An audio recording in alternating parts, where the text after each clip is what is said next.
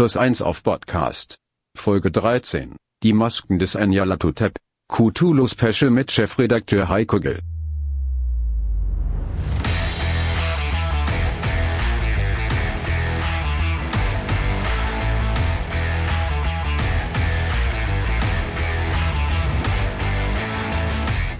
Moin und herzlich willkommen bei Plus 1 auf Podcast. In unserem Rollenspiel-Stammtisch sprechen wir über Pen-and-Paper-Rollenspiele mit einem Fokus auf Horror. Wir, das sind Arne. Hallo. Und ich bin Maurice. Passend zur Folgen Nummer 13 wollten wir uns ja eigentlich mit dem Genre des Slasher auseinandersetzen, aber wir wären ja nicht plus eins auf Podcast, wenn wir nicht mal wieder alle Pläne über den Haufen geworfen hätten. Unsere heutige Aufnahme fällt auch genau in den Zeitraum, in dem Pegasus-Spiele ein Crowdfunding für die Cthulhu-Kampagne Masken des Nyarlathotep gestartet haben. Damit haben wir eine Neuauflage einer der größten Rollenspielkampagnen überhaupt mittlerweile, würde ich sagen. Und mit Nyarlathotep einen der bedeutendsten Götter aus dem Cthulhu-Mythos von Horror-Großmeister H.P. Lovecraft. Den haben wir ja auch schon zwei, dreimal erwähnt bisher. Also haben wir uns kurzerhand gedacht, sprechen wir doch einfach darüber, solange das Crowdfunding auch noch läuft. Und das wäre dann von gestern, 27. März, noch bis zum 24. April.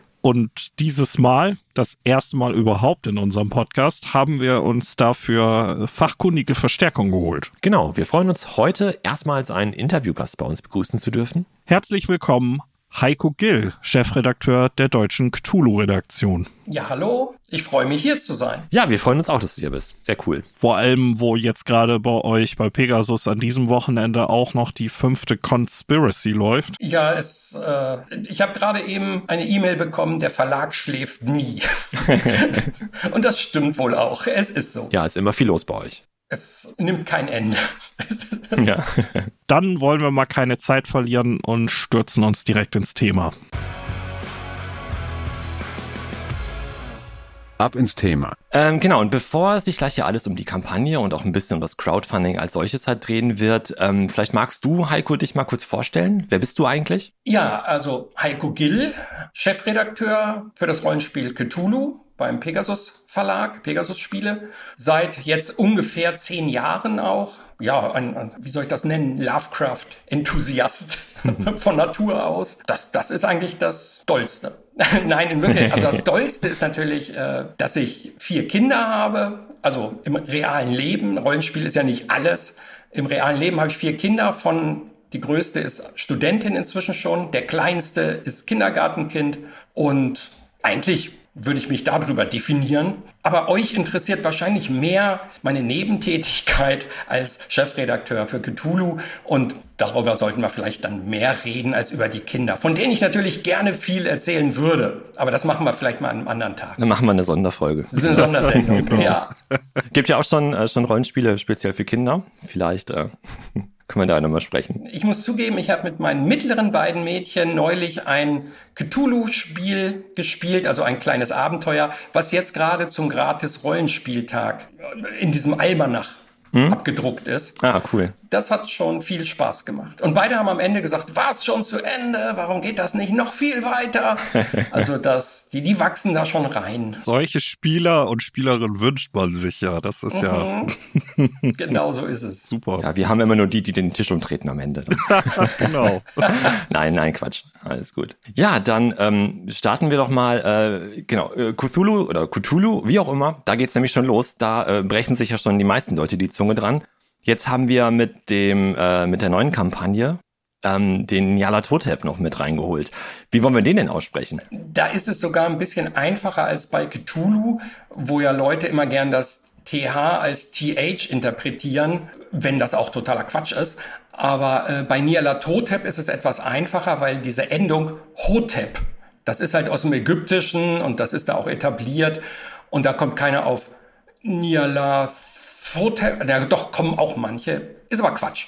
Richtig wäre Niala oder also Nialat Hotep. Oh. Okay. Und Nialat Hotep. Und jetzt, nachdem du das eben auch schon äh, so ausgesprochen hast, also Cthulhu spricht man eben auch nicht mit TH, sondern. Korrekt. Äh, ja. Also hart. was ich, was ich, also äh, Menschen können es ja gar nicht richtig aussprechen, weil wir den falschen Mund dafür haben. So hat es ja Lovecraft mal erklärt. Aber er, er hat halt in seiner Geschichte selbst, äh, der Ruf des Cthulhu, äh, da kommt eine Verballhornung vor und die ist eben Tulu, also T-U-L-U. Ja. Und wenn ich TH hätte, dann würde ich auf Zulu oder Zulu oder irgendwas kommen, aber nicht auf T-U-L-U. Und daher ist es relativ klar. Und er hat es auch selber mal irgendwann gesagt, dass es nicht TH ist oder geschrieben. Ach, dann habe ich wieder was gelernt, weil dann habe ich es immer falsch gemacht. Du bist nicht allein. Und es ist auch nicht so schlimm. Schon direkt alle disqualifiziert hier. Nein, ja, genau. Total die Ruhe bewahren. Ja, aber dann haben es jetzt ja auch mal alle aus dem Mund des äh, Chefredakteurs gehört, weil wenn es einer weiß, dann ja du sicherlich. Aber ob, ob das dann alle glauben, das ist ja noch eine andere Frage. Wir erzählen das einfach oft genug und dann genau. die Leute sehr gut, sehr gut. ja, dann mit mit diesem wichtigen äh, Wissensfundament ähm, vielleicht gleich mal einen Blick weiter. Mhm. Heiko, wenn du die Kampagne mal ganz kurz vorstellen müsstest, der berüchtigte Elevator Pitch. Mhm. Wie würdest du das äh, machen? Was würdest du uns sagen? In der Kampagne Masken des Niedertotep geht es darum, darum, dass die Investigatoren, also die Spieler, am Anfang damit konfrontiert werden, dass jedem, ich, ich darf ja jetzt auch nicht so viel verraten, aber also jemand wird vermutlich vielleicht tot sein und einen Sack voll Spuren hinterlassen. Und diese Indizien sind für die Spieler dann Aufhänger rund um die Welt, von Amerika nach Europa, nach Afrika, nach Asien, nach Australien zu reisen in rein theoretisch beliebiger Reihenfolge, um immer vor Ort bestimmte Dinge herauszufinden, wodurch sich dann letztlich ein Puzzle zusammensetzt, der, wer hätte es geahnt, mit verschiedenen Masken des Nyarlathotep zu tun haben und natürlich in einem großen Finale ähm, irgendwann eine schlimme Bedrohung hoffentlich beenden kann man gar nicht sagen, aber, aber abwenden, temporal abwenden. Eine klassisch, ich würde mal sagen, sehr gefährliche, aber auch sehr spannende Kampagne. Ja, also wenn du das so beschreibst, da habe ich gleich auch Assoziationen zu äh, in 80 Tagen um die Welt, so viele Stationen und immer irgendwie Abenteuer hier und dann wieder in einem ganz anderen Land. Mhm. Ja, klingt gut. Also ich denke, viele Leute, die sich für Cthulhu interessieren, haben davon ja sicher schon mal gehört, aber äh, das hören ja jetzt vielleicht auch Leute, die da noch nicht so die Einblicke haben. Man, man, muss vielleicht dazu auch sagen, diese Kampagne, die ist ja nicht vorgestern geschrieben worden und heute wird sie veröffentlicht, sondern das ist ein Klassiker, also ist einer der ganz großen Riesenklassiker von dem Rollenspiel, schon aus den 80, also die Urfassung stammt aus den 80er Jahren, gefühlt damals so auf drei DIN A4 Blättern niedergeschrieben wurde über die Jahrzehnte hinweg immer mal wieder überarbeitet, ist um die Jahrhundertwende schon mal auf Deutsch erschienen oder sogar Jahrtausendwende, ich weiß es gar nicht. Also 2003, glaube ich, also vor, vor gefühlt 20 Jahren gab es schon mal eine Fassung auf Deutsch, die natürlich dann nicht mehr auf drei Seiten war, sondern schon ungefähr auf 30 Seiten. Ich übertreibe natürlich ein bisschen. Aber das Ganze wurde immer wieder bei Chaosium überarbeitet und verbessert. Und die neueste Fassung, die es bei Chaosium gibt, ist dort die fünfte Auf, also die fünfte Version, sagen wir mal.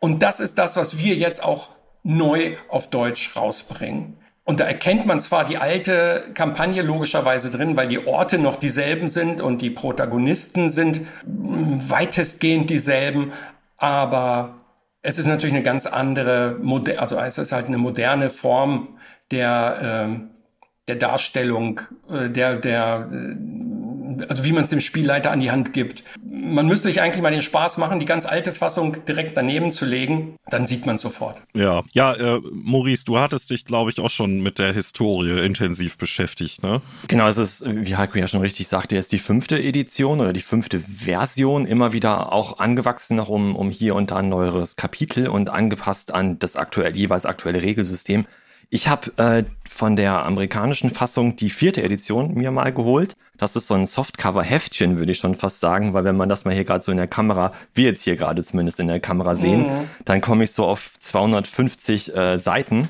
die es hier sind.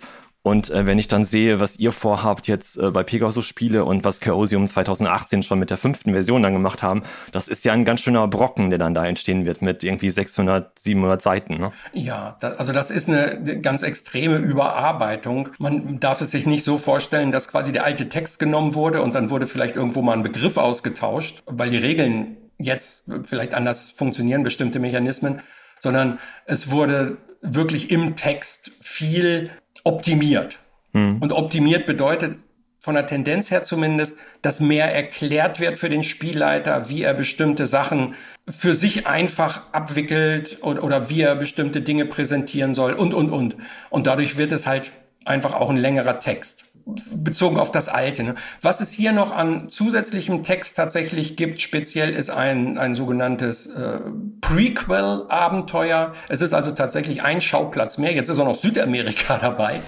Dieses Abenteuer spielt etwas vor der Kampagne und ist der finde ich auch, also ist ein sehr sinnvolles Prequel, weil dort die Spieler jemanden kennenlernen, bei dem bisher einfach davon ausgegangen wurde, ihr kennt wen, und das ist jetzt für, für einen echten Mensch am Spieltisch nicht so eine super Motivation, wenn man einen Namen kriegt und es heißt so, das ist übrigens ein super Kumpel.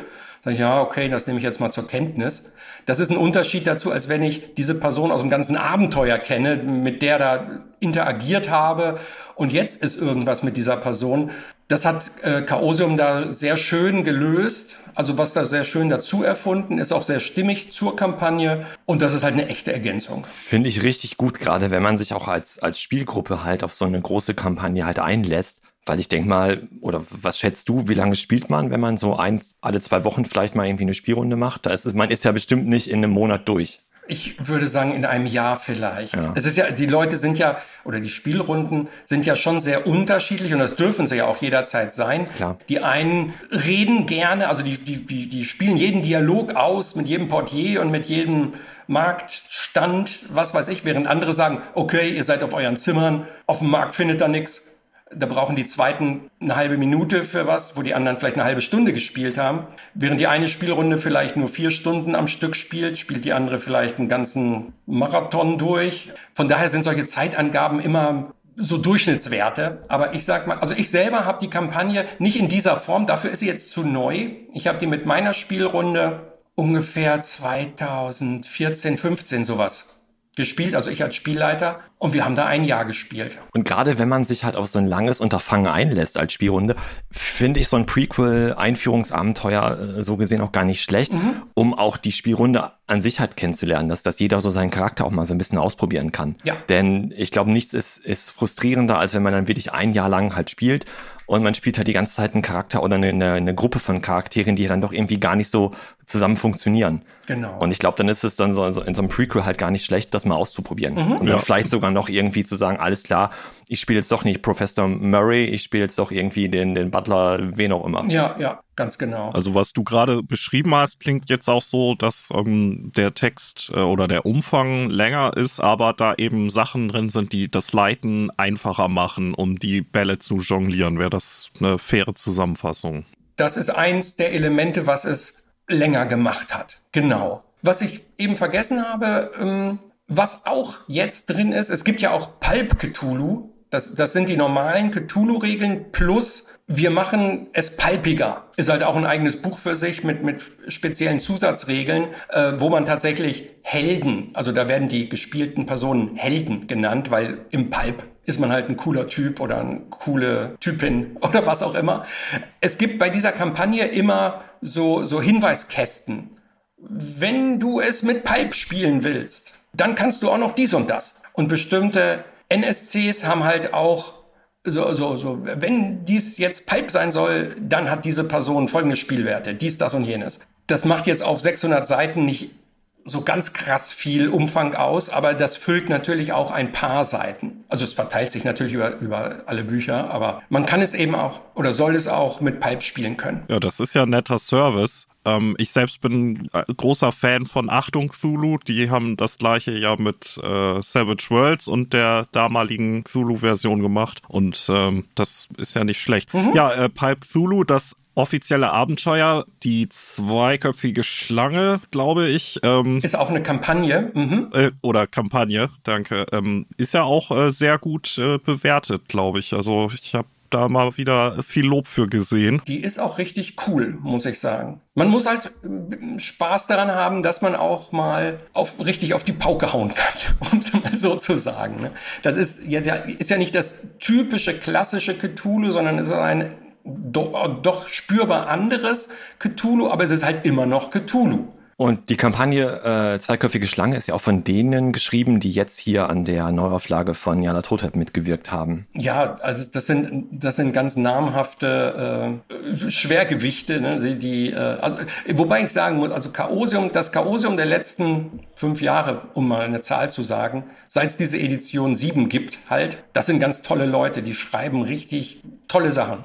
Ja, dann vielleicht noch mal zur äh, Kampagne selbst. Welche Version wird es denn später im Handel geben? Äh, wird die sich von der aus dem Crowdfunding unterscheiden oder wie ist das in diesem Fall gelöst? Weil das gibt's ja auch manchmal. Also im ähm, Crowdfunding ist ja quasi die Basis, da wo es dann um Bücher geht. Das ist ein, äh, sind, sind vier, vier Bände. Also das ist die, die dann auch in den Handel kommt. In der Crowdfunding-Kampagne äh, Kampagne, Kampagne, ist es, ist es ähm, ja so, dass es da dann noch dieses Einbuch-Version gibt und diverses Zubehör und, und, und Dinge und schöne Sachen, die man eben bekommt, wenn man da mitmacht. Davon kommt normalerweise Stand heute so gut wie nichts in den Handel. In der, also das Handelpaket ist quasi die Bücher mhm. in der Normalausgabe. Ja, das ist ja vielleicht dann für diejenigen keine schlechte Nachricht, die das dann vielleicht zu spät mitkriegen und sich dann ärgern und denken, ach Mensch, das hätte ich ja auch gerne gehabt, weil dann ist das genau die, die sie dann auch normal kaufen können. Ich sag mal, wer, wer, wer jetzt sagt, ich, ich möchte einfach nur die Kampagne haben in dieser Buchversion, also mit den vier Büchern, logischerweise plus die Handouts, die ignoriere ich jetzt mal, weil die sind ja kein Buch. Ähm, mhm die kriegt man natürlich später auch. Das kann ja nicht sein, dass man ohne Handouts losgeht. Der muss jetzt nicht zwingend mitmachen. Alle dürfen jetzt schon mitmachen, weil ja alle, die äh, im Crowdfunding sind, sollen ja auch zuerst bedient oder beliefert werden. Das heißt, man hat es dann einfach schon. Auch wenn man nur das Normalste vom Normalen haben möchte, hat man es immer noch eher, als es in Laden kommt. So ist der Plan. Kannst du schon sagen, was die Version dann äh, später im Handel normal kosten wird oder ist das noch äh, unklar? Also mir, mir wäre jetzt nicht bewusst, dass die ernsthaft was anderes kosten würde. Um die 99 Euro ich, oder 90 sind es. So, so um den Dreh wird es dann auch sicherlich kosten. Ich weiß noch 2014, als ihr äh, auch über Startnext Berge des Wahnsinns nochmal neu aufgelegt hattet als, als Crowdfunding-Kampagne. Da gab's ja die weiße Kunstleder-Ausgabe, diese Foliant-Ausgabe und auch die Handelsausgabe. Ja. Und damals war die Handelsausgabe, ich meine, zum gleichen Preis, wie sie dann wirklich auch auf dem Ladentisch dann oder über dem Ladentisch dann äh, zu kaufen ich glaube war. Auch, ähm, dass da, also ich gehe auch davon aus, dass das jetzt wieder so ist.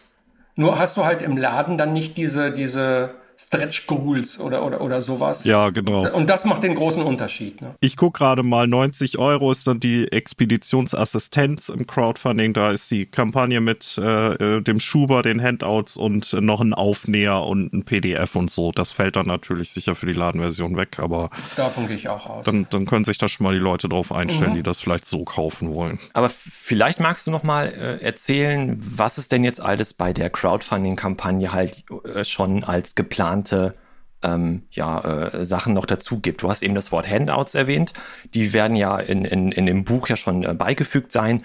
Klar, ähm, aber ich habe halt gesehen, im Crowdfunding gibt es dann auch diese Handout-Box zum Beispiel. Aber was wir jetzt so Handout-Box nennen, aktuell, da ist ja dann alles Mögliche noch drin. Und alles Mögliche ist später sicherlich im normalen Handel äh, nicht enthalten das Einfachste ist eigentlich jetzt, wenn man einfach mal sich darauf konzentriert, was ist denn jetzt in der Kampagne ähm, an Zu Zusatzmaterial in Aussicht oder womöglich schon erreicht. Da habe ich ja die ganz wunderbare Nachricht, dass in dem Projekt von gestern auf heute quasi alle bis dahin schon angekündigten Stretch Goals freigeschaltet wurden, weil so viele Leute mitmachen. Die Deluxe-Handouts sind freigeschaltet, Audio-Handouts, ein Kartendeck, passend zu unserem KT Cthulhiana, jetzt halt mit Personen aus der Kampagne. Eine Weltkarte, der Charakterbogen als Ausweis, tatsächlich so ein, so ein also wie, wie ein Ausweis halt ist, ne, so, ein, so ein Heft. So ein Reisepass, ne? Reisepass, genau.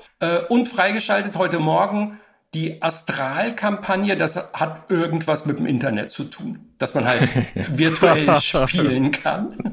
Mehr möchte ich dazu gar nicht sagen, weil ich bin ja ein ganz großer Spieltischfreund. Ja. Aber also das sind die Dinge, die gestern Morgen, also gestern um diese Zeit hätte ich sagen können, Folgendes ist geplant. Hm. Lange Liste runtergerattert. Heute muss ich sagen, das ist alles schon. Das ist, das ist schon passiert. Und es wird diese Liste ergänzt werden um weitere Ziele, die dann wieder erreichbar sind. Nur die würde ich jetzt nicht vorher erzählen. Es, es, es gibt noch ein kleines Füllhorn von Dingen, die denkbar sind. Das entscheide aber nicht ich, sondern das wird im Verlag direkt entschieden. Und ob jetzt die Liste, die ich habe, noch die top aktuelle ist, weil diese Liste, die wurde auch mehrfach überarbeitet aufgrund von Impulsen von außen und von innen. ähm, da müssen wir uns überraschen lassen. Jetzt ist es eigentlich schon super und es wird noch besser. Ja, klingt gut. Von den Handouts, die du gerade so genannt hast und von den Extras, ähm, gibt es da irgendeins, wo du denkst, oh, das hätte ich, als ich meine Kampagne in 2015 geleitet habe, das hätte ich auch gerne gehabt. Also da. Da so ein Ding, wo du sagst, da, das finde ich so toll, da würde ich ja fast nochmal leiten, nur weil ich das jetzt nutzen kann. Ganz so weit geht's nicht, weil es ja wieder ein Jahr Lebenszeit wäre. Aber, aber äh, es, also ehrlich gesagt betrifft dann im Grunde alle Handouts und Karten. Mhm. Also in erster Liene die Karten. Ich sag mal, wenn ich ein einen Zeitungsartikel habe, der, der auf Papier ausgedruckt ist und ausgeschnitten und den gebe ich den Leuten, dann finden die es natürlich noch heißer, wenn das Zeitungspapier ist. Aber der Inhalt ist halt wie er ist. Gleichzeitig sind aber auch alle Karten neu gemacht worden und jetzt halt farbig. Also es ist halt alles farbig. Äh, die Karten sind aber jetzt total cool, unheimlich viele und es gibt eben auch unheimlich viele Karten für Spieler. Das ist eigentlich, weil es sind fast alle. Also ganz wenige Karten sind Spieler und Spielleiterkarte identisch, weil es eben für den Spielleiter tatsächlich mal keine Zusatzinfos gibt oder die Spieler gleich alles wissen dürfen. Fast immer gibt es eine Spielerversion und die hätte ich, also da hätte ich mir ja einen halben Arm für ausgerissen, wenn ich die damals gehabt hätte. Aber auch nur fast. Ich habe hätte es nicht gemacht. ich finde alleine diese Deluxe-Zeitungs-Handouts schon grandios gut. Also ich bin ein großer Fan von Handouts und meine Cthulhu-Abenteuer leben eigentlich meistens davon, dass es immer hauptsächlich viele Handouts gibt. Ja, und ich bestätige alten das. Also in der Kampagne gibt es über den Daumen gepeilt ungefähr 70 Handouts und das ist ein Berg. Ja, und wenn du da halt aber als Spielleitung halt schon so ein, auf so ein Handout-Paket halt äh, zurückgreifen kannst, so ein Zeitungsartikel, wie du schon gerade sagtest, auf so richtigem Zeitungspapier gedruckt, ähm, finde ich, das macht schon viel her. Du hast vollkommen recht, der Inhalt ist der gleiche, auch wenn ich jetzt einfach nur äh, das irgendwie aus meinem Drucker rausjagen würde, die, die PDF ausdrucke. Aber das haptische Gefühl am Spieltisch, finde ich, trägt auch immer sehr viel an zur Stimmung bei. Ne? Das ist ja. natürlich gerade, wo du sagst Stimmung. Also es, es ist jetzt nicht für die Information essentiell, auf was ich das drucke, aber genau, ja. äh, für die Stimmung ist das natürlich total cool. Ne? Ja, und auch den Punkt, was du sagtest, dass das, ähm, äh, wenn es für eine Spielerversion nötig ist, dann gibt's eine. Das ist ja auch so ein Punkt, dass man manchmal in Abenteuern dann nette Karten hat, aber da sind dann Hinweismarker und dann denkt man, oh, mhm. die müsste ich jetzt raus ausretuschieren, bevor ich das ausdrucke, sonst äh, verrate ich ja alles. Äh, nee, das ist ja, das ist ja schön, dass da auch dran gedacht das ist. ist. Das ist total cool. Das Kartendeck finde ich auch schön mit den Nichtspielercharakteren dass man halt dann den, den Spielern, den Spielerinnen am Tisch halt direkt so ein Foto halt zeigen kann. Kannst du natürlich auch, wenn du die Kampagne so halt hast, mhm. aber das nimmt äh, viel Arbeit halt schon. Ja, ne? also das ist natürlich toll, dass wir heute und nicht gestern darüber sprechen. Gestern hätte ich eben sagen müssen, ja, vielleicht kommt ja so. Ne? Und heute sagen, ja, ist ja schon Schnee von gestern, ist passiert im wahrsten Sinne des Wortes. Ja.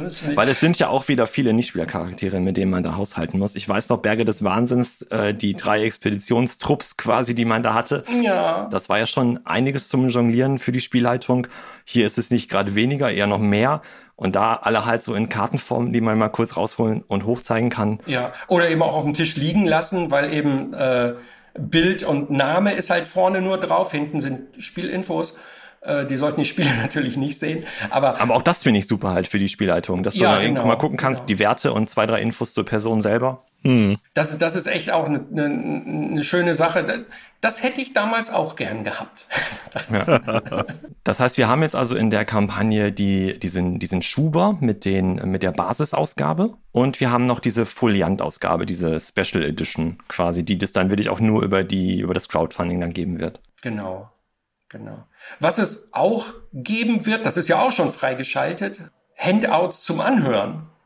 Da bin ich, da bin ich jetzt tatsächlich ein ziemlicher Fan von geworden.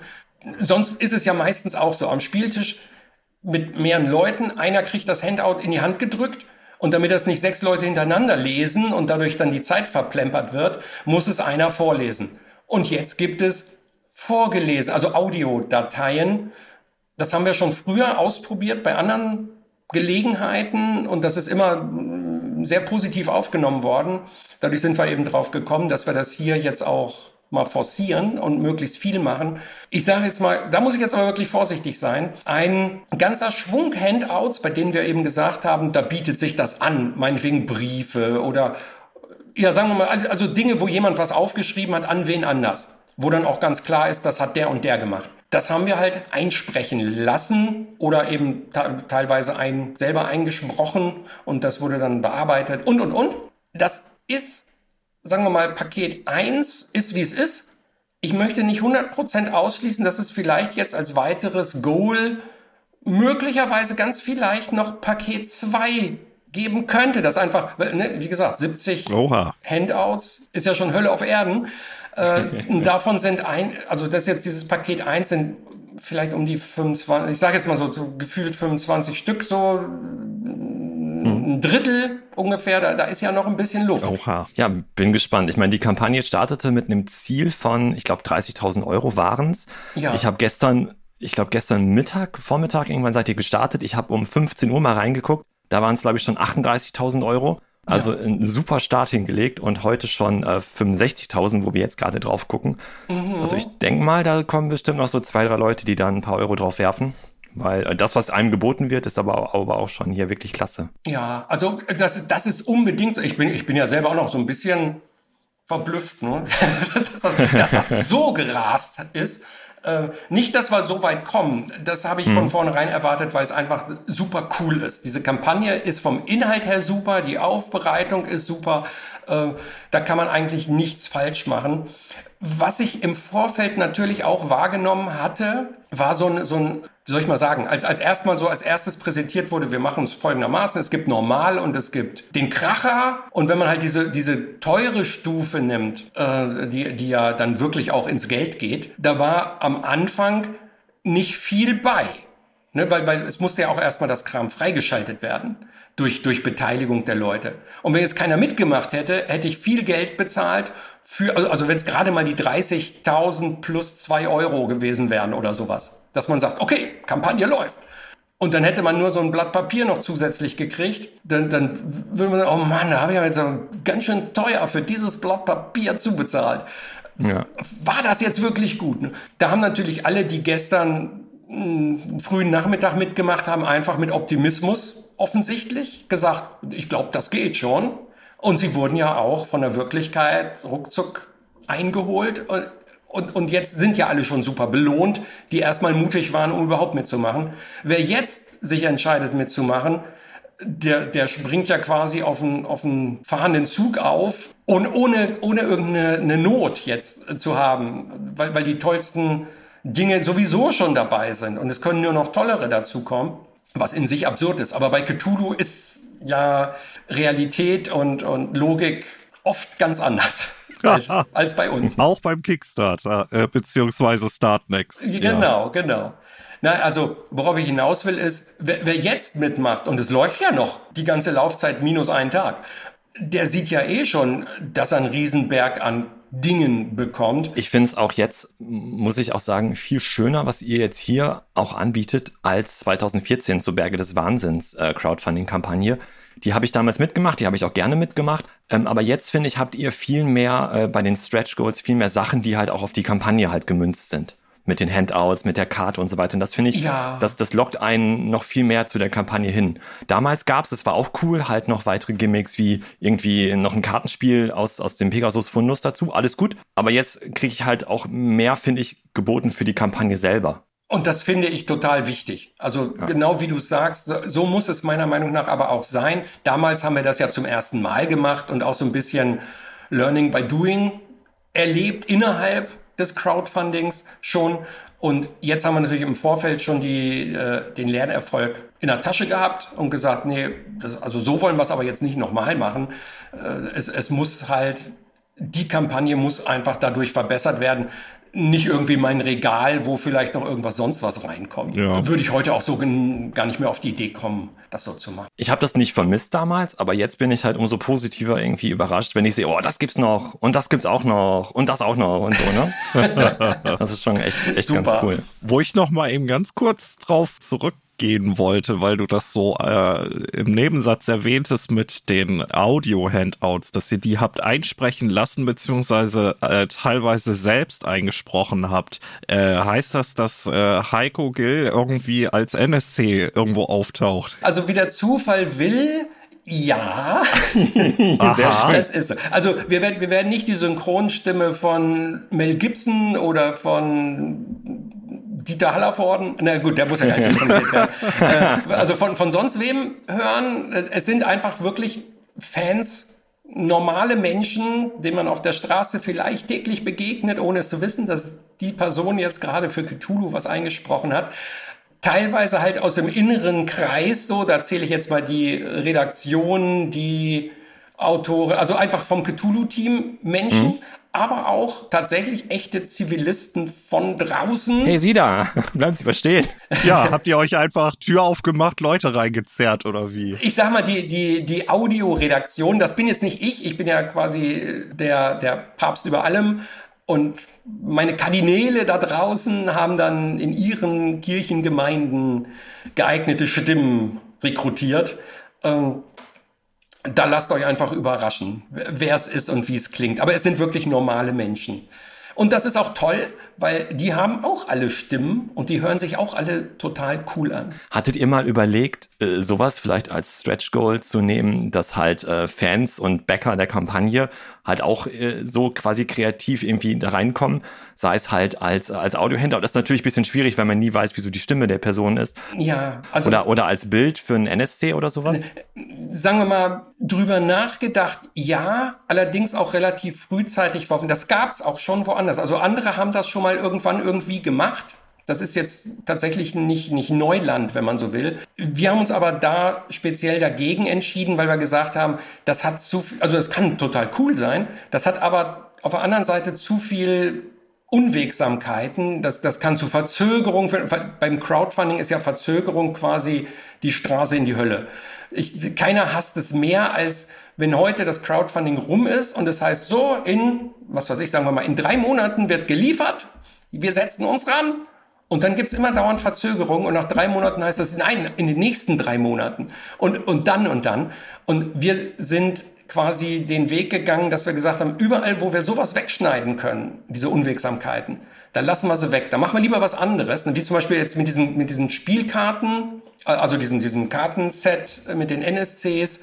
Ähm, das ist ja nichts, was von, also wo man jetzt von außen auf irgendeine Zulieferung warten muss und auch nicht, äh, also jetzt gerade, wenn ich jetzt einen, einen beliebigen Mensch, der, der sich quasi ähm, da reinkauft und sagt, ich möchte jetzt mein Bild da irgendwo haben, ja, und wenn der aber jetzt mal gar nicht so aussieht, wie er aussehen soll, dann steht man ja schon wieder doof da.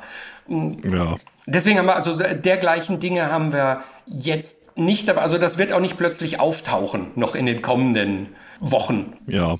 Ja, okay. Nee, äh, ist, ist, denke ich, ein guter Punkt, weil äh, Verzögerungen, gerade auch bei Rollenspiel-Kickstartern, das sorgt ja mal schnell für Emotionen. Äh, ist ja auch äh, immer wieder ein Thema. Äh, ich denke, das kann man gut nachvollziehen, wenn ihr dann sagt, da wollen wir lieber ein Risiko vermeiden. Ganz genau. Äh, wo du das mit den Karten erwähnst, ihr habt ja, oder Cthulhu hat ja jetzt vielleicht auch einen Vorteil, dass es bei Pegasus ist. Könnt ihr sowas dann quasi im eigenen Haus machen, äh, salopp gedrückt? Ich weiß ja nicht, wie dann die internen Abläufe sind, aber ihr müsst ja also, keinen externen Dienstleister jetzt bemühen, wenn ihr ein Kartenset drucken wollt, oder? Also das wird schon, also Pegasus, da, da sitzt ja keiner, der, der jetzt die Karte selber druckt, aber Pegasus hat natürlich ganz normale Geschäftskontakte, mhm. weil die weil ja ganz normal auch Kartenspiele verkauft werden, die die Pegasus halt gemacht hat. Und ich weiß jetzt, ich hoffe auch nicht, dass das irgendwie Schleichwerbung ist, aber es gibt halt Hersteller, die Karten drucken und irgendeiner davon druckt jetzt auch das natürlich im Auftrag von Pegasus zusammen mit 50 Millionen anderen Karten. Und das ist vielleicht dieser Vorteil, der, der auch zu sehen ist. Dann ist wahrscheinlich der Preis nicht ganz so hoch, als wenn ich, sagen wir mal, als ich selber irgendwo hingehe und sage, hey, können Sie mir mal bitte 80 Karten drucken? Ja klar, kostet 5 Euro das Stück. Während wenn jetzt Pegasus sagt, drucken Sie bitte mal 800 Millionen Karten, also ja, okay, dann kostet da 20 Cent das Stück. Oder so. So stelle ich mir das vor. Wir haben jetzt ja schon, oder du hast ja auch gesagt, ähm, die Kampagne ist ja ursprünglich von Chaosium. Ähm, die haben es ja 2018 auch jetzt als äh, neue Version rausgebracht. Wie weit könnt ihr euch oder wie weit bewegt ihr euch weg von dem, was Chaosium gemacht hat? Also auch was so die, die Grafiken, die Illustrationen vielleicht angeht im, im Buch, aber halt auch so, was die, die Kapitel angeht. Also habt ihr da auch noch was eigenes noch, äh, noch irgendwo noch eingemacht oder noch mal weiter überarbeitet oder? Äh, tatsächlich bei dieser Kampagne gar nicht. Ich würde also wenn wir vielleicht mal irgendwo einen Schreibfehler ausgebessert haben, das, das wäre ja blöd, den zu übernehmen. Aber äh, im Prinzip ist die deutsche Kampagne eins zu eins die aktuelle Chaosium-Kampagne, weil es da auch keinen Verbesserungsbedarf gegeben hat. Ne? Und ein Ergänzungsbedarf bei so einem dicken Klotz da muss ich sagen, nee. Aber natürlich auch, auch logischerweise kein Streichungsbedarf, dass ich jetzt sagen würde, nee, wir haben mal schnell ein paar Kapitel weggelassen. Äh, das auch nicht. Also es, man kann wirklich sagen, es ist so die eins zu eins Übertragung auf uns. Als ihr mit Pegasus dann die, äh, die siebte Edition rausgebracht habt auf Deutsch, ähm, hatte Chaosium zum Beispiel, also fand ich halt, was die, die Illustration im Buch angeht, halt so ein bisschen eine andere Schiene gefahren, als es ähm, von Pegasus Spiele gemacht war, mit auch Fotos, die so aus der Zeit waren oder, oder nachgestellt wurden, wie es in der Zeit ausgesehen hat. Das fand ich eigentlich auch viel cooler als die, äh, die amerikanische Version. Mm, ja, aber hier sind halt tatsächlich viel diese, diese gezeichneten Bilder ganzseitig, die wir natürlich auf alle Fälle übernehmen wollten und auch übernommen haben. Und wenn ich jetzt quasi das Ganze nochmal ergänzt hätte um, um zeitgenössische Fotos, dann wäre das Buch, oder also jetzt diese vier Bücher, wären gleich nochmal ein Buch mehr gewesen wahrscheinlich, weil es will ja auch optisch schön dargereicht werden. Und das wollte ich nicht. Ich, ich, ich bin froh, dass wir nur, also, also, also ich sag mal andersrum, dass wir unter 700 Seiten geblieben sind. Es, es wären sonst 8.000, 9.000. du liebe Güte. Ja, ich, ich muss gestehen, mich persönlich schreckt so ein Umfang dann auch irgendwann ab, weil ich dann, äh, also deswegen finde ich das gut, dass ihr das auch in mehrere Bände gesplittet habt, weil mhm. so ein äh, Tischbrecher dann, ähm, ah, weiß ich nicht, das, äh, ja. da gucke ich dann schon fast gegen an.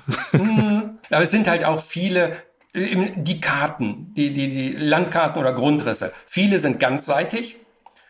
Und wenn sie das nicht sind, sind sie über eine halbe Seite die nehmen natürlich auch entsprechend viel Platz ein. Ne? Also du kannst dir im Grunde vorstellen, ähm, die, die Handouts sind ja in den Büchern für den Spieler. Der Spieler muss ja auch wissen, was im Handout ist. Äh, für den sind die da auch abgedruckt, manchmal ein bisschen verkleinert, damit es noch reinpasste und so. Aber äh, der Spieler, da braucht das auch. Er braucht es auch in dem Moment, wo es gerade spannend ist, also wo, es wichtig wird mit einem bestimmten Handout. Ähm, genau wie mit den Karten, die sind halt auch dort, wo er sie braucht allein das, wenn du sagst, du, du hast 70 Karten, ich glaube, es sind um die 30 bis 40, nee, 30 bis 40 Karten, 70 Handouts, sind über 100 Seiten. Du hast im Grunde das erste Buch schon Karten und Handouts. Die liest du ja nicht direkt, sondern das, das überblätterst du, wenn du es gerade nicht brauchst und guckst nur drauf, wenn du es brauchst. Ja. Von daher lass dich vom Umfang nicht abschrecken. Das ist in Ordnung. Und es sind ja vor allem äh, sechs, sieben, sieben Kapitel oder sieben Abenteuer. Du brauchst nicht alles auf einmal. Alles gut. äh, auch noch der wichtige Unterschied mit den NSCs, weil vorhin Berge des Wahnsinns erwähnt wurde. NSCs bei Berge des Wahnsinns in meinen Augen wirklich die, die, die große Herausforderung an den Spielleiter, die auch kaum für Spieler zu zu meistern ist, weil, weil die sich das nicht alles merken können. Man hatte bei Berge des Wahnsinns unglaublich viele Leute dauernd gleichzeitig, also NSCs, gleichzeitig potenziell vor der Nase. Das fächert sich hier ja auf zig Abenteuer auf. Man hat die nicht alle auf einmal und ähm, das ist deutlich entspannter. Muss man also nicht so viele Selbstgespräche führen dann als Spielleitung. So. genau. Ihr hört, wie ich mit mir selber rede. Achtung, ich fange an. ja, ich war hin und wieder ist das ja, denke ich, unumgänglich, dass man äh, der Gruppe so eine Szene präsentiert, wo zwei NSCs oder mehr miteinander einen Dialog führen oder im Clinch liegen. Aber ja, ich denke auch. Das ist, das ist wirklich sehr überschaubar jetzt bei den Masken. Da, in, in der Regel spricht man mit den Spielern. Und das ist eben auch eine tolle Sache. Die erste Version der Kampagne, hast du ja schon gesagt, Anfang der 80er Jahre. Und ich glaube einfach, da wurden Kampagnen auch noch anders geschrieben, als man sie irgendwie heute angeht. Ja. Die kam auch was so die, die, äh, die, die, die Hilfestellung für die Spielleitung halt angeht. Äh, hat sich da noch mehr verbessert jetzt zur fünften Edition hin? Also so ein Quantensprung, sag mal. Das, das, das mhm. hat sich äh, enorm verbessert. Also in Anfang der 80er oder Mitte der 80er, da, da war das ja totales Neuland. Und, und da war noch so eine so ein, so ein, so ein Heft mit 60 Seiten, äh, wo eine ganze Kampagne drin war. Da haben doch alle gesagt, was, 60 Seiten? Wie kann ich das denn leiten? Das kann ich ja nie auswendig lernen. Und, und, und, und da wurde man als Spielleiter, wenn man es jetzt wirklich mal realistisch betrachtet, noch ziemlich alleine gelassen, wie man irgendwas darbietet. Äh, da wurden einfach die Sachen dargestellt, hier ist ein Ort, da sind fünf Sachen, nämlich 1, 2, 3, 4, 5. Da sind drei Personen, nämlich ABC. Und das hier passiert da. Dies, das, jenes. Fertig. Zweimal umgeblättert, Kapitel rum. ähm, heute ist halt, die, die Beschreibung ist, ist so, finde ich, ne? ich weiß, es gibt bestimmt auch wieder Leute, die sagen, oh nein, da wird zu viel erklärt, oder andere, die sagen, oh nein, da wird zu wenig erklärt. In meinen Augen ist es so, wie es jetzt ist, einfach auch schön äh, für den Spielleiter. Es, es, es gibt halt viele Hinweise, wie man irgendwas darstellen soll oder auch Zusammenfassung, meinetwegen immer wieder, wenn, wenn eine Person beschrieben wird, wird, wird erklärt, wie die Verknüpfung zum Rest der Kampagne ist. Also es ist immer so in Stichpunkten zum Glück, nicht, nicht in, in Roman Fließtext, das, das hasse ich, ja. Dass, dass, dass man womöglich selber daneben dann, dann da sitzt und sagt als Spielleiter, so, da sind die Informationen, jetzt muss ich mir einen Zettel nehmen und die in Stichpunkten aufschreiben, damit ich das überhaupt überblicke. Das ist hier sowieso drin. Also wenn ich eine Personenbeschreibung habe, wird immer, oder eine Ortsbeschreibung, es, es fängt immer damit an, dass gesagt wird Verknüpfung und dann wird erstmal erläutert, wie man da hinkommt, warum man zu dieser Person kommt und, und, und. Und das macht es irgendwie, finde ich, für einen Spielleiter bequem oder angenehm. Finde ich auch total wichtig, gerade bei dem Umfang dieser Kampagne. Ne? Wir haben jetzt einerseits halt die, die Seitenzahl eben schon, ne? fast 700 Seiten. Das ist ja schon, das schreckt vielleicht auch schon irgendjemand ab zu sagen, oh Gott, da brauche ich ja ein Jahr, bis ich mir das erstmal durchgelesen habe und durchgearbeitet und vorbereitet habe bis zu der erste, der, der, der erste Spielabend überhaupt stattfindet. Ähm, ich will nicht immer mit Berge des Wahnsinns ankommen, aber bei Berge des Wahnsinns zum Beispiel. Das hat mich geprägt irgendwie. ja, tatsächlich, weil ähm, ich, ich finde die Kampagne, die Idee dahinter total gut, aber die Aufbereitung, wie das halt äh, bei Chaosium halt damals ja auch war, das ist fast wie ein Roman irgendwie, ne? Wie du gerade ja. sagst, so viel, viel Fließtext halt. Und man musste echt viel Arbeit als Spielleitung noch, noch reinstecken bis es meiner Meinung nach zumindest halt spielbar war. Ja, das ist aber genau wie du sagst, das ist genau richtig. Ne? Und das, und das ist halt in der Historie, früher war das so. Und, und zum Glück ist das eben heute nicht mehr so, sondern das ist was, was wir ja auch selber, also bei uns, bei Pegasus gibt's jetzt Cthulhu schon seit 2001, also auch schon 20 Jahre lang. Und früher war es bei uns aber ja natürlich auch noch so, weil, weil, weil wir es ja erst lernen mussten. Ich finde heutzutage, das ist aber nicht speziell bei dieser Kampagne, sondern das ist einfach heute der normale Standard, es, es wird eben nicht ein Roman runtergerattert, auch wenn das dann ein Abenteuer sein soll, sondern es wird tatsächlich von der, von der Präsentationsart, also wie, wie die Informationen gebündelt oder, oder dargestellt werden. Es ist halt so, dass einer das lesen soll, er soll es nicht auswendig lernen, er soll aber auch nicht zwingend seinen Block daneben haben, mit dem man dann mit dem Kuli alles nochmal notiert, um, um es überhaupt leiten zu können, sondern er soll es aus dem, was er hat, leiten.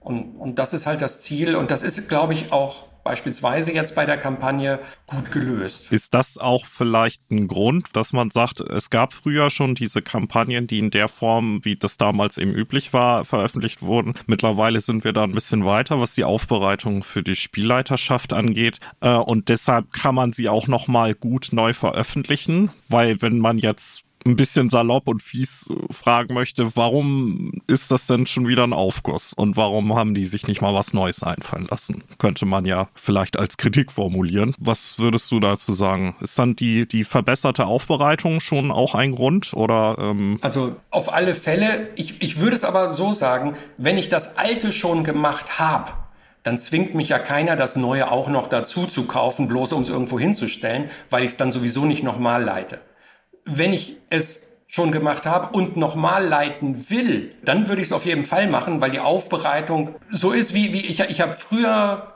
mal im Fernseher auf Schwarz-Weiß drei Sender gehabt und habe da eine Sendung geguckt und das war schön. Und heute habe ich das heutige Fernsehen und ich streame mir eine brandaktuelle Superserie, bla bla bla.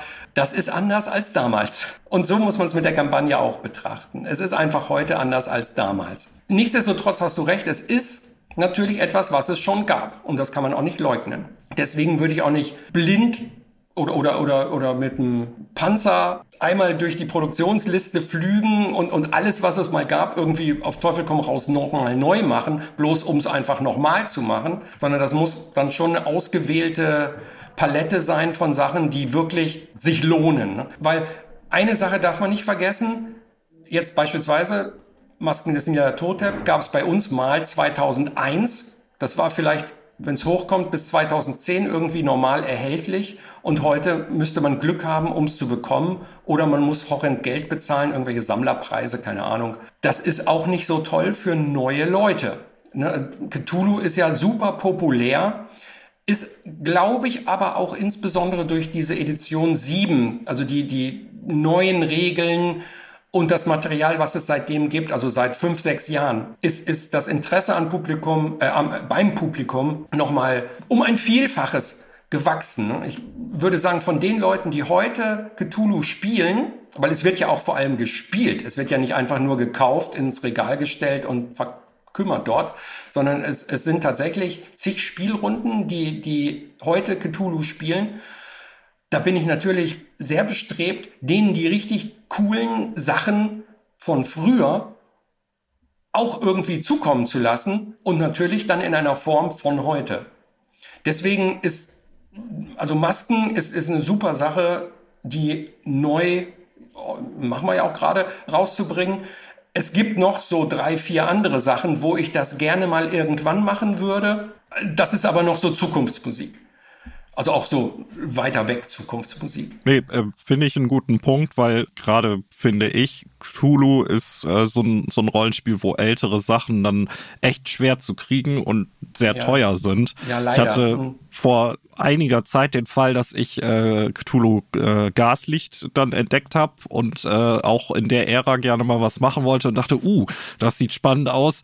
Ja, ähm, habe ich mir dann relativ kurzfristig abgeschminkt, äh, den Band nochmal zu kriegen, ohne ganz viel Geld in die Hand zu nehmen. Ja, und das ist noch nicht mal so uralt. Ne? Das, das ist aus den Zehner Jahren. Ne? Also da, da war ich schon Chefredakteur. Nee, das ist ja noch recht neu. Jetzt stell dir vor, du willst irgendwas haben von 2005, 2006 oder so. Das wird ja immer nur schlimmer. Umso älter, desto schlimmer. Ja, wie, ich meine, das läuft jetzt natürlich vom Thema auch ein bisschen über die Crowdfunding-Kampagne hinaus. Ähm, aber ist das auch ein Punkt, wo ihr vielleicht dann jetzt, wo du sagst, es gibt eine, eine höhere Spielerschaft, die ihr registriert, äh, dass man die Auflagen auch erhöht? Weil zumindest so als Außenstehender hatte man ja das Gefühl, es gibt halt auch gar nicht so viele Bände und wenn du da nicht zeitnah zuschlägst, dann guckst du recht schnell in die Röhre und dann musst du tief in die Tasche greifen, wenn du es dann zwei Jahre später nochmal mhm. kaufen mhm. willst. Also die, die Auflagenhöhe im Vergleich, sagen wir mal vor zehn Jahren war die Auflage X, heute ist die Auflage 4X. Ja. Also ich würde sagen, die hat sich ungefähr vervierfacht, vielleicht verfünffacht. Wahnsinn. Je nachdem. Ne? Jetzt nicht immer jedes Jahr wurde es ein Funken mehr, sondern mit der Edition 7 sind die Auflagen sehr schnell gestiegen, weil wir gemerkt haben, die Bücher sind ja ruckzuck weg. Das kann ja so nicht sein.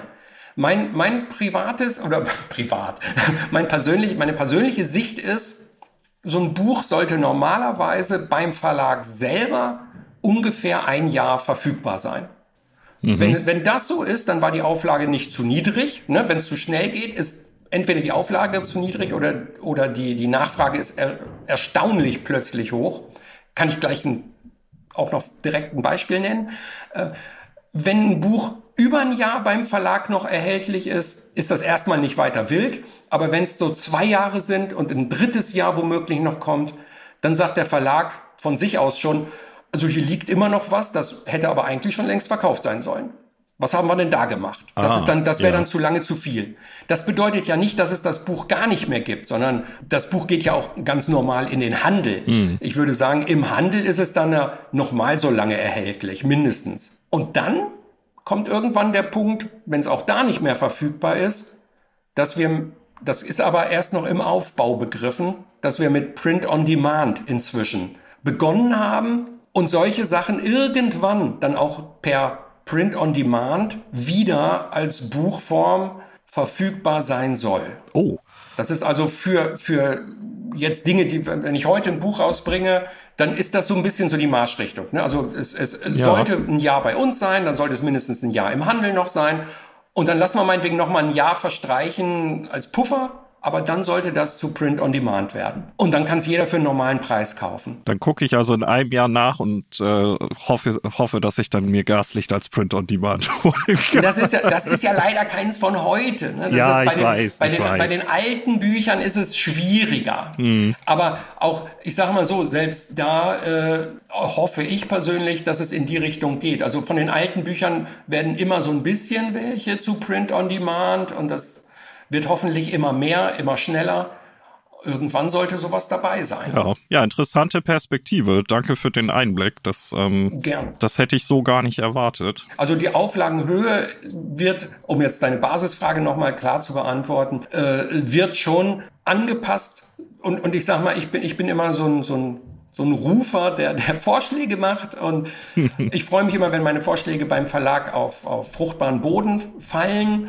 Manchmal klappt das nicht ganz, wie ich mir das wünsche, aber meistens. Ja, Heiko, vielen Dank äh, für deine Ausführungen zur Crowdfunding-Kampagne und zum Cthulhu-Verlagswesen allgemein so ein bisschen. Und äh, wir freuen uns natürlich, dass äh, wir dich als äh, Chefredakteur hierfür gewonnen haben und möchten dich deshalb natürlich auch noch ein paar Sachen fragen, die äh, das Rollenspiel Cthulhu und äh, dich selbst als Rollenspieler äh, betreffen. Und du hast ja vorhin auch schon ein bisschen erklärt dazu, dass das Handling jetzt einfacher ist in dieser Neuauflage von Masken des Nyarlathotep. Vielleicht davon ausgehend, wer jetzt neu einsteigt bei Cthulhu. Drei Tipps vom Chefredakteur.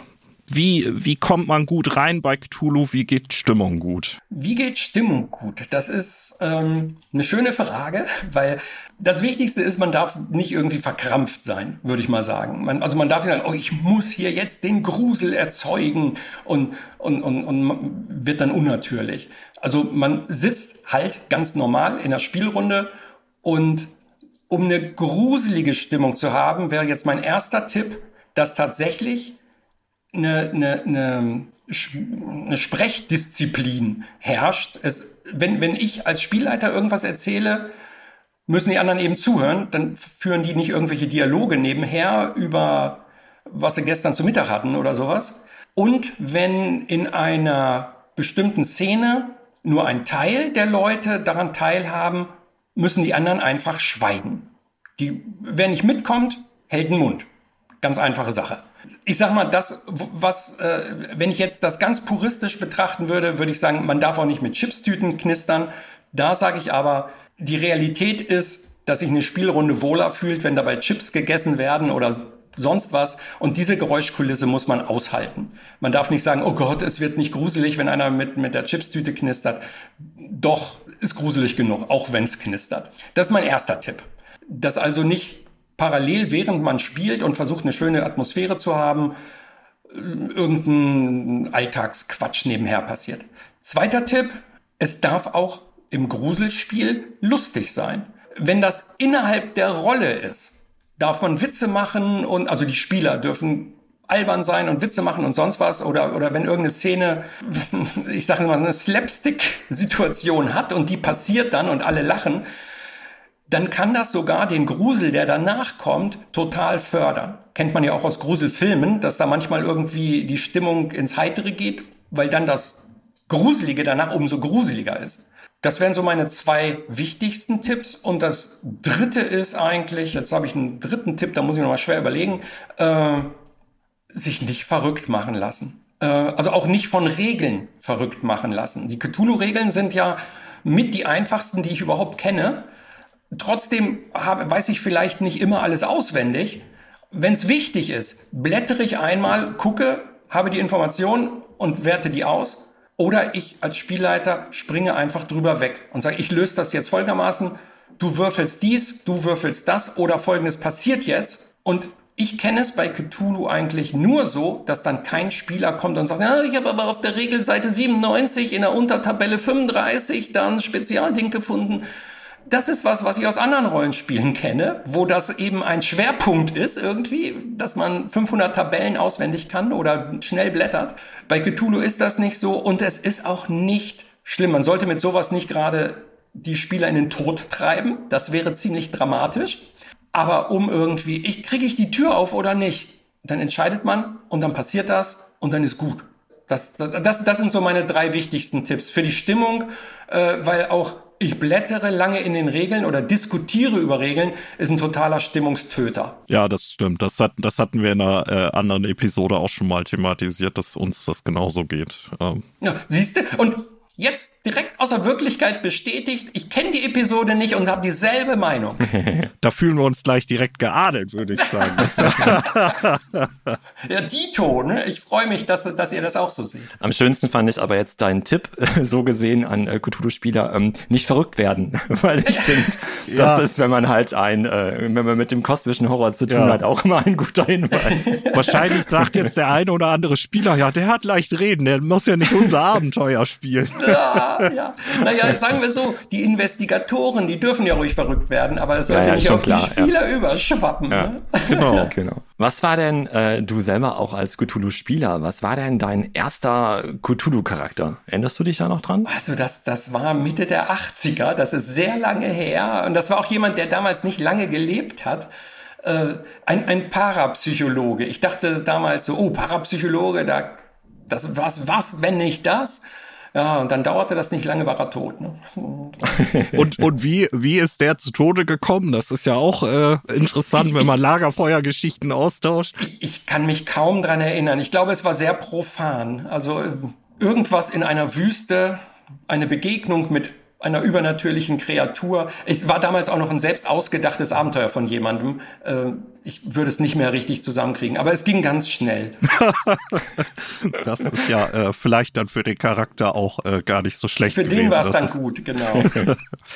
ähm, noch eine andere Frage, die so ein bisschen allgemeiner ist. Es gibt ja seit vielen Jahren etwas, wir, wir nennen das bei uns ganz salopp so den Tentakel-Ausverkauf, äh, dass äh, auf alles Mögliche so ein Cthulhu-Tentakel-Motiv gepappt wird und dann ist das Horror ne? und das, das Merchandise, was es zu allem gibt. Und ähm, Tintenfisch ist schon immer gleich direkt mit Cthulhu gleichgesetzt. Ja. Ähm, was hältst du davon? Warum glaubst du, hat sich das so entwickelt? Also wahrscheinlich auch durchs Internet also durch, durch die heutige Kommunikationsvielfalt, also man, man, man kriegt ja von allem sofort alles.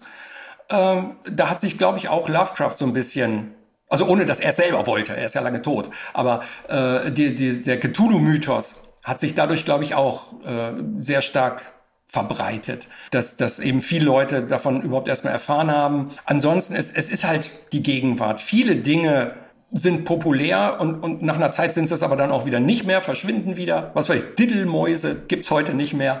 Oh aber, ja, wer, Wer erinnert sich noch? Ne, wow. genau, genau. Aber die finde ich schon mindestens so gruselig wie Cthulhu, wenn ich ehrlich bin. Ja, die sind auch unheimlich. Die sind auch, finde ich, zu Recht nicht mehr unter 18.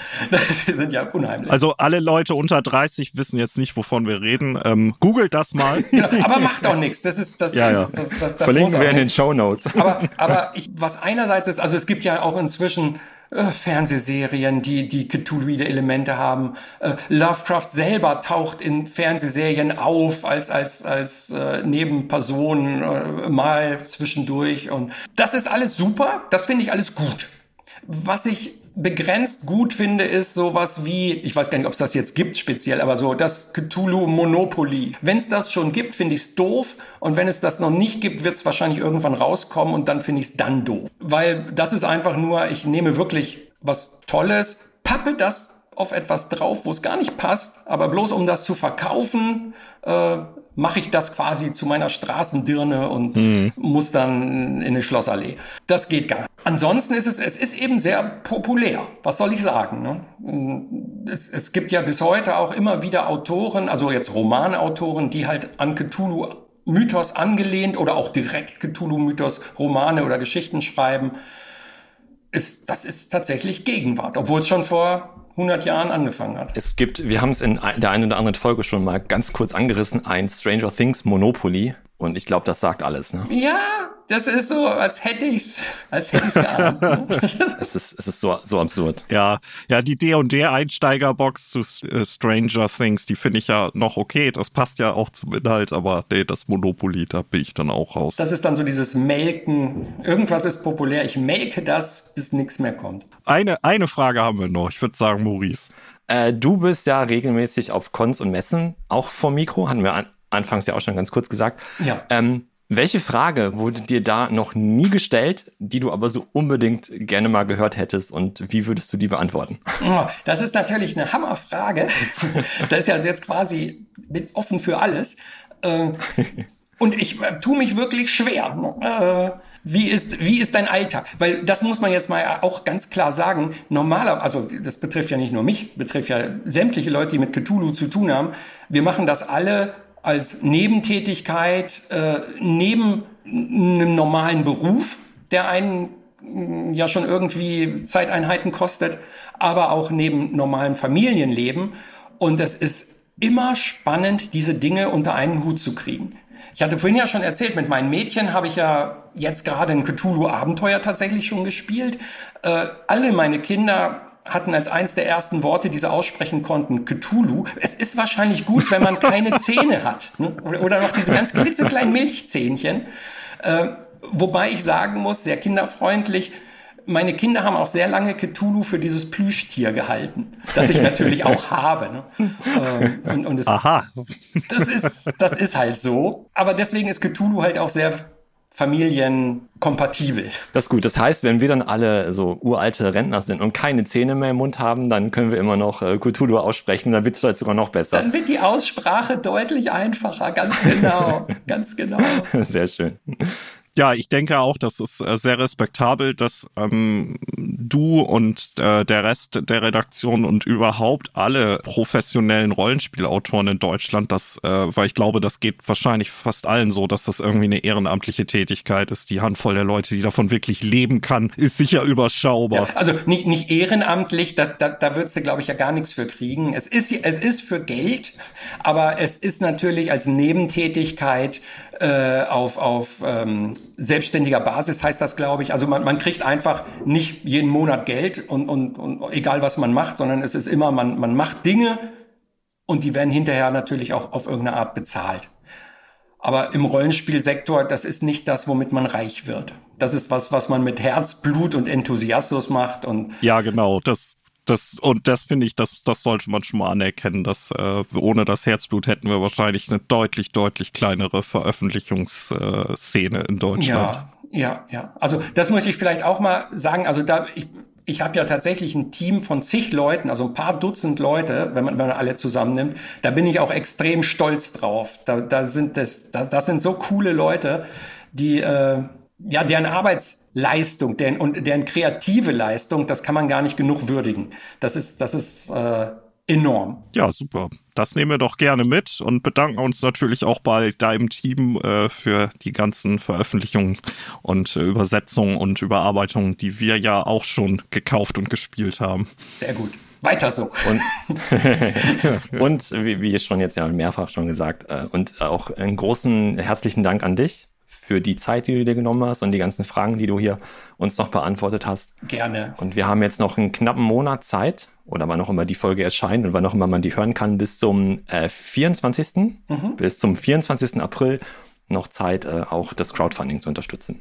Genau. Und äh, wenn man sonst abseits noch äh, Fragen an dich oder rund ums Spiel hat, ähm, wir haben aus zuverlässiger Quelle erfahren, dass du im äh, hauseigenen Forum aktiv bist. Ja, das ist korrekt. Also im Pegasus-Forum gibt es so einen Unterbereich für Cthulhu und da gucke ich jeden Tag rein. Und wenn irgendwas ist, wo ich denke, oh, da sage ich mal meine Meinung zu oder das ist eine Frage, die ich beantworten kann, dann passiert das normalerweise auch rucki zucki. Heiko, vielen Dank äh, fürs Gespräch. Dann hoffen wir, dass du noch äh, einen schönen Tag vor dir hast. Gleichfalls. ne, Was Corona uns halt machen lässt. Ne? Aber, Aber ich glaube, sein äh, Haus, sein Haus zu sanieren ist schon, ist schon ein guter Handgriff, den man jetzt machen kann zu der Zeit. Ne? Das stimmt. Das, Das, das kann man wenigstens. Das bietet sich an. Ja. ja, ja. Ja, also vielen Dank, dass ihr an mich gedacht habt und mit mir reden wolltet. Finde ich sehr nett. Und wünsche euch viel Spaß, viel Erfolg und auch natürlich schönen Sonntag noch. Danke. Macht's gut. Jo, Super. Dankeschön. Tschüss. Tschüss. Ja, und euch vielen Dank fürs Zuhören. Ich glaube, wir können das Ganze hier jetzt dann ja auch mal eintüten. Bevor wir das tun, vielleicht aber noch ein Hinweis. Auch wenn wir jetzt fast eine ganze Episode lang über ein Cthulhu Crowdfunding geredet haben, sind wir natürlich kein Pegasus Podcast geworden. Aber wir haben uns halt gedacht, äh, die Neuauflage von Maskengessen Yala Totep als ikonische Cthulhu-Kampagne gibt ja eigentlich schon genug Anlass zum Gespräch. Ja, vor allem, weil wir den ja im Grunde auch nie erwähnen in anderen Folgen. Also Cthulhu jetzt? Nee, noch nie. noch nie drüber gesprochen. auch unser Logo ist ja, ja. Ja, und von diesem Lovecraft habe ich auch noch nie was gehört. Wer ist das eigentlich? Das kann ja so genau.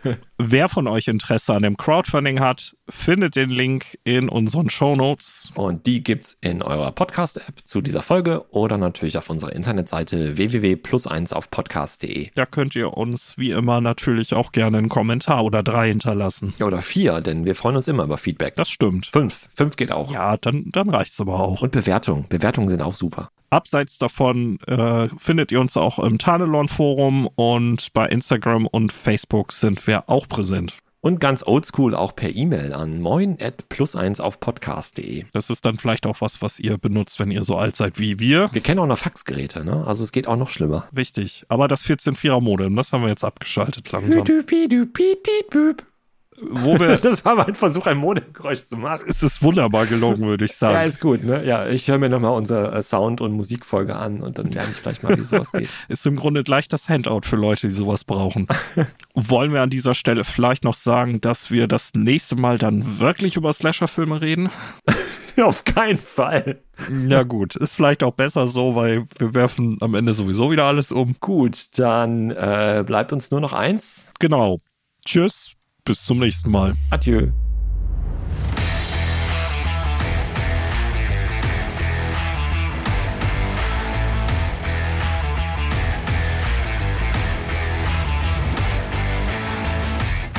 Klingt irgendwie wie der Cousin von diesem komischen Regisseur, dessen Namen keiner aussprechen kann.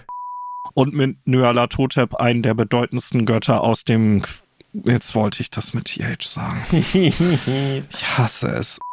Unsere heutige Aufnahme fällt auch genau in den Zeitraum, in dem Pegasus-Spiele ein Crowdfunding für die Cthulhu-Kampagne. Ah, der Satz ist so lang. Ich musste atmen. Amateur. Es klang eher wie so ein, wie so ein besoffener R2D2 irgendwie, aber nicht wie ein, wie ein Modem. Und Jungs, vielleicht ist die Diddlemaus ja auch nur eine Maske des Nyarlathotep. Schon mal drüber nachgedacht?